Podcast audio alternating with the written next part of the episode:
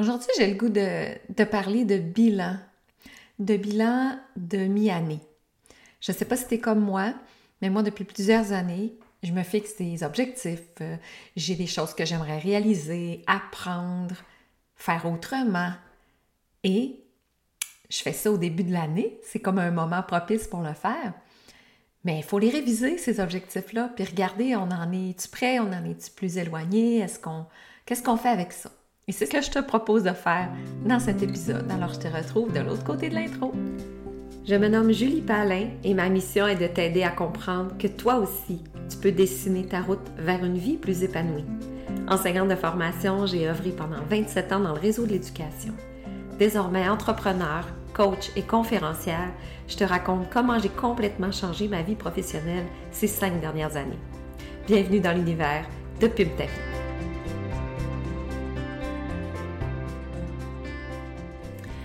Alors avant de, avant tout, je vais te remercier encore d'être là.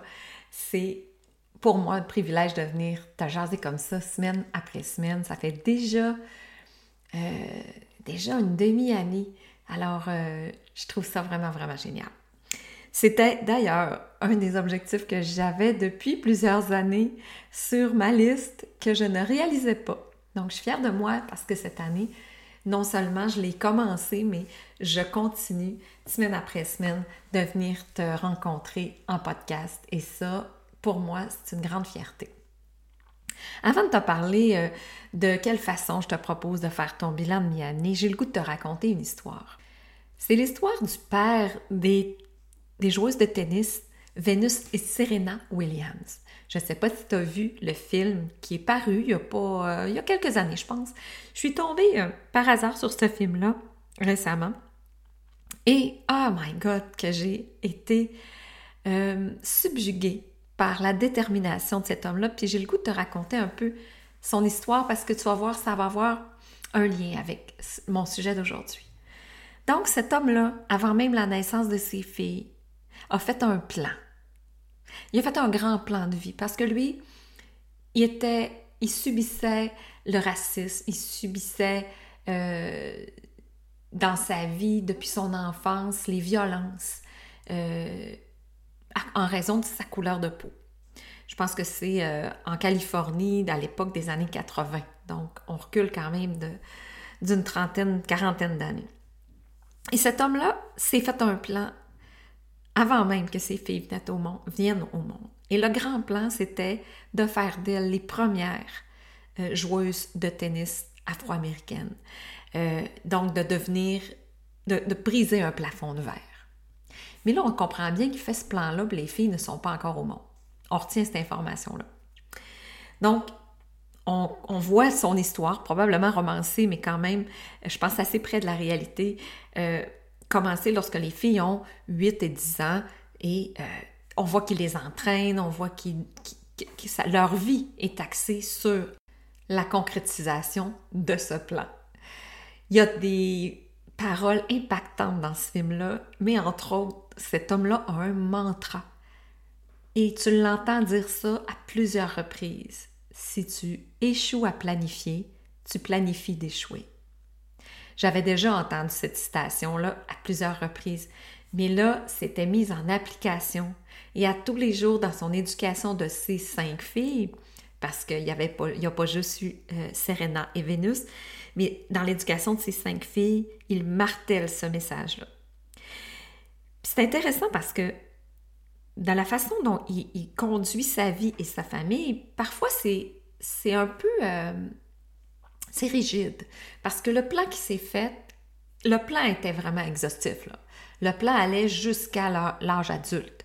Donc, comment il allait les entraîner, comment il allait, leur faire vivre leur enfance, comment il allait trouver euh, des entraîneurs prêts à les prendre en charge, comment?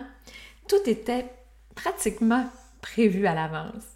Puis, ce que je trouve intéressant là-dedans, c'est que ils ne savaient pas qu'elle allait être bonne au tennis, les filles. Ils ne savaient pas ça, que les filles allaient avoir un talent. Puis là, on, se, peut se poser la question, est-ce que ces filles-là ont réellement un talent pour le tennis ou parce que elles ont été dédiées à ce sport-là dès leur naissance, parce que le message qu'elles ont entendu toute leur vie, c'est tu vas être la meilleure tenniswoman au monde, tu vas être la numéro un. Est-ce que ça, ça n'a pas teinté leur, le développement de ce talent-là? C'est, incroyable de penser est-ce que c'est la poule, est-ce que c'est l'œuf. Mais bon, c'est pas, pas l'objet de mon podcast, mais je trouvais tellement que c'était une histoire inspirante de, de voir quelqu'un qui a complètement transformé sa vie à partir d'un désir et d'un plan. Et de ne pas déroger de ce plan-là. Parfois, on le voit là, tenir tête à des entraîneurs qui ont entraîné des grands tennismen comme John McEnroe, comme... Euh, en tout cas, les noms ne me reviennent pas, mais il, il confrontait l'expertise de ces gens-là pour respecter son plan. Et ça aussi, ça me parlait parce que combien de fois, nous, on, va aller à gauche parce qu'on nous dit d'aller à gauche, puis on va aller à droite parce qu'on nous dit d'aller à droite. Puis là, on a notre objectif en tête, mais là, oh, ben là, on me dit que c'est pas ça que je devrais faire, puis qu'on me dit que c'est peut-être pas la bonne, la bonne façon de faire, fait que je vais, je vais, je vais me laisser influencer par les gens qui ont une compétence ou une expertise dans le domaine, et là, on tait notre instinct. Et c'était beau de voir que cet homme-là ne taisait pas son instinct. Ce qu'il voulait, lui, c'était de, laisser ses filles avoir une enfance. Oui, leur faire développer leur art, mais pas en faire des machines, pas qu'elles ne développent, qu'elles ne, réussissent pas dans leurs études. Je pense que c'est Vénus, ça parle quatre langues. À 14 ans, elle parlait quatre langues. Euh, donc, il axait sur leur développement global, mais aussi il visait l'excellence dans leur art. Mais il tenait tête à, tout le monde qui disait vous devriez faire faire de la compétition. Il, a, même, les a retirés du circuit junior. Il l'a retiré du circuit junior alors que tout le monde lui disait qu'il fallait qu'elle soit en compétition. En tout cas, je vous laisse écouter ce film-là. Allez voir, je pense que ça s'appelle euh, King euh, Richard. Euh, donc, le roi Richard, j'imagine en français, mais même en français, le titre est en anglais. sur les plateformes d'écoute, je me souviens même pas sur laquelle j'ai écouté ça. Mais ça m'a marqué. Donc, je t'invite à aller écouter si cette histoire-là t'inspire. Mais moi, ce que ça vient surtout me faire réaliser, c'est à quel point on doute de notre plan, à quel point on change le plan, à quel point on se laisse influencer par tout ce qu'il y a autour, parce que notre plan n'est pas nécessairement euh, réalisé dans un délai, dans un court délai. Donc, j'en reviens à toi. Tu sais, début d'année 2023, au recul, l'année passée, depuis deux ans, depuis trois ans, c'est quoi les objectifs que tu as de vie? Et est-ce que tu t'es fait un plan? Et ton plan, est-ce que tu le remets en question à chaque fois qu'il arrive quelque chose, à chaque fois qu'il y a un obstacle, à chaque fois qu'il y a une tempête ou tu restes focus? Puis, je suis la première à réajuster mon plan.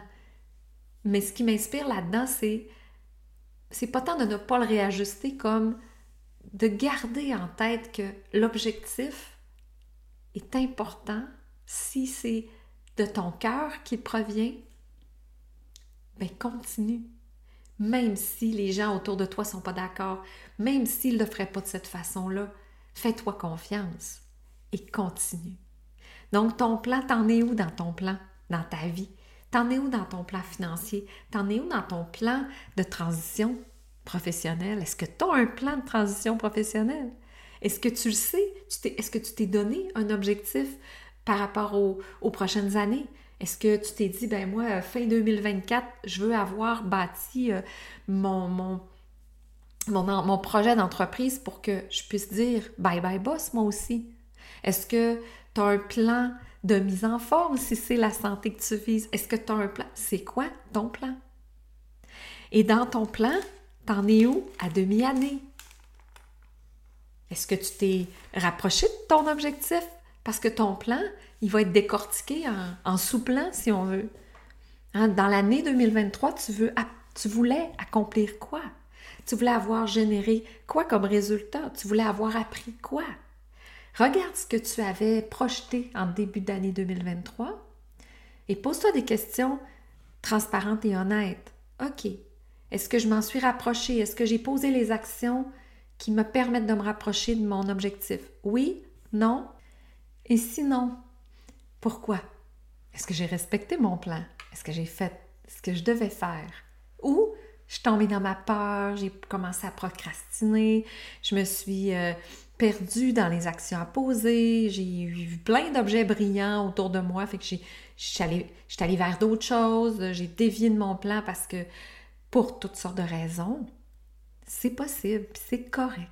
Bienveillance avec, chaque, avec soi, maintenant on réajuste, on réajuste les actions, on revient au plan de départ, on se questionne, est-ce que l'objectif que j'ai, j'en suis où, comment je peux faire pour, d'ici les six prochains mois, m'en rapprocher encore plus? Et là, on refait ou on réajuste le plan et on se remet en route.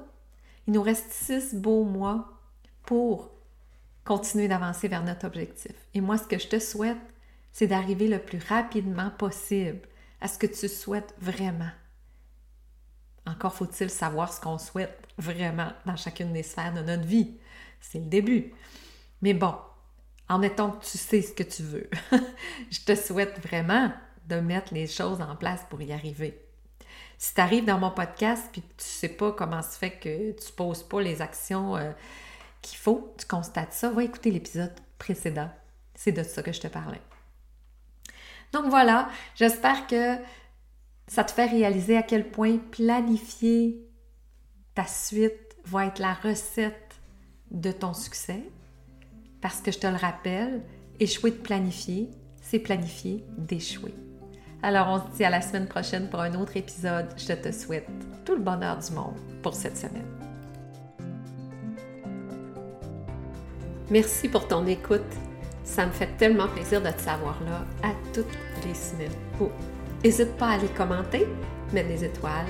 Ça va permettre au podcast de se faire connaître. Puis si, pendant ton écoute, tu as le goût, prends un éprime-écran de ton téléphone, mets-moi, euh, mets en story, tag-moi, puis je pourrai euh, te saluer en sachant que tu écoutes le podcast et que ça te fait du bien. Je t'invite à me rejoindre sur Facebook. Euh, je m'amuse avec tout ce qui est contenu par rapport à la transition professionnelle. On rit, on prend conscience. Alors si ce n'est pas déjà fait, viens me rejoindre sur Facebook. Je te retrouve là-bas.